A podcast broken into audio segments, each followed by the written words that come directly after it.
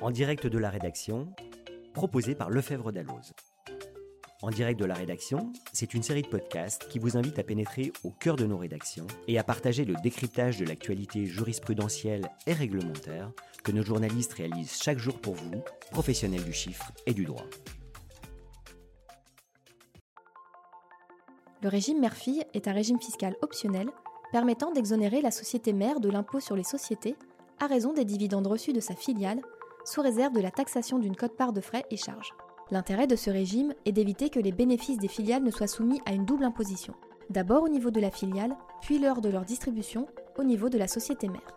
Mais quelles sont les conditions d'application de ce régime? Quelle est l'étendue de l'exonération qui en résulte? Et comment opter pour ce régime fiscal? Tour d'horizon sur ce régime spécial avec Léa Ménégoz et Rémi Fosset, tous deux journalistes au sein des éditions Francis Lefebvre. Retrouvez une analyse approfondie du régime mère-fille dans le mémento fiscal ou dans le mémento intégration fiscale, ainsi que dans votre espace abonné Navis Fiscal.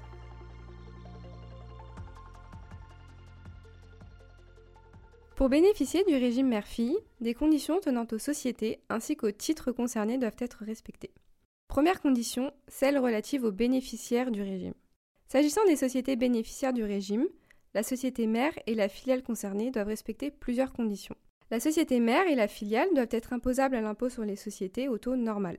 Il faut signaler que les PME relevant de l'impôt sur les sociétés au taux réduit de 15% sur une fraction de leurs bénéfices peuvent avoir le statut de société mère et ainsi bénéficier du régime. C'est aussi le cas des sociétés étrangères disposant en France d'un établissement stable pour les titres inscrits au bilan de cet établissement soumis à l'impôt sur les sociétés. De plus, les sociétés de personnes qui sont par nature exclues du régime peuvent toutefois en bénéficier si elles choisissent d'être imposées à l'impôt sur les sociétés.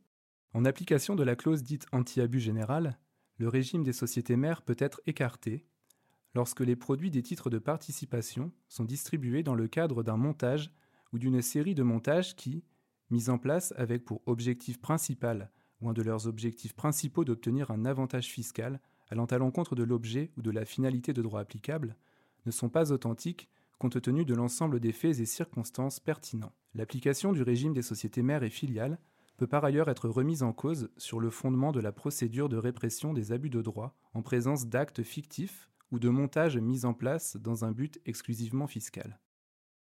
Deuxième condition, celle relative au titre.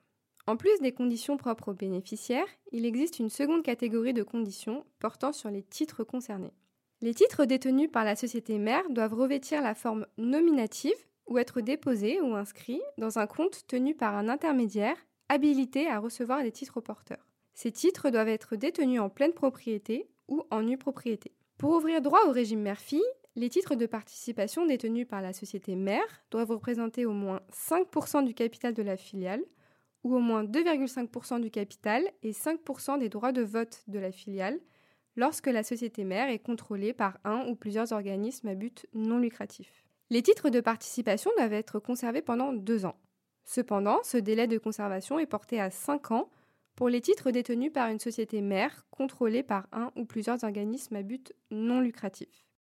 Cette obligation de conservation n'est pas à négliger, car en cas de non-respect, la société mère devra verser au Trésor, dans les trois mois suivant la cession des titres, une somme égale au montant de l'impôt dont elle a été exonérée, majorée de l'intérêt de retard.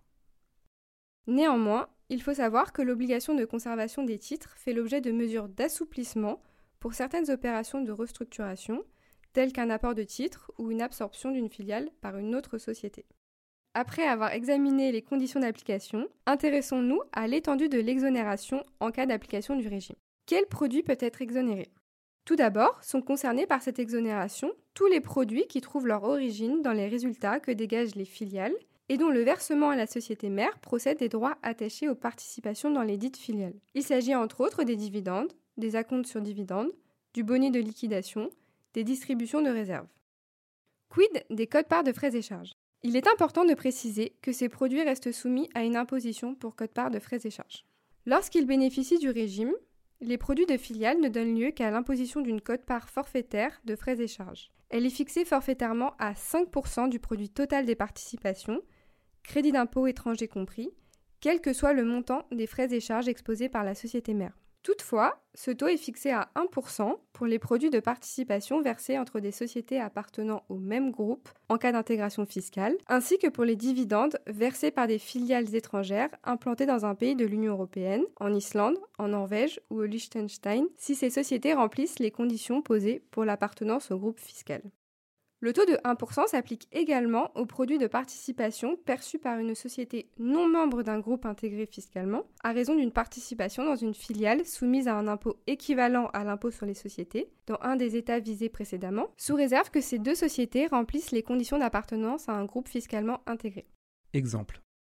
Une filiale distribue à sa société mère 10 000 euros de dividendes. En principe, ces 10 000 euros devraient être intégrés dans sa base d'imposition et engendreraient une imposition de 3 333 euros, c'est-à-dire 33,33% d'impôt sur les sociétés sur 10 000 euros, abstraction faite d'éventuels abattements et de la baisse d'IS en cours. Mais grâce au régime mère-fille, les 10 000 euros de dividendes sont exonérés d'impôt sur les sociétés. La société mère ne doit réintégrer dans sa base d'imposition que 500 euros, correspondant à la cote-part de frais et charges de 5%. Cela engendrera une imposition de 166 euros au lieu des 3 333 euros dus si elle n'avait pas opté pour le régime.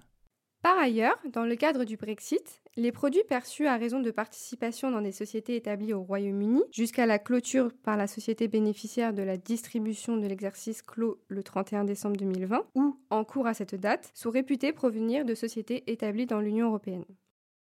Lorsque toutes les conditions sont remplies, comment opter pour le régime fiscal mère-fille?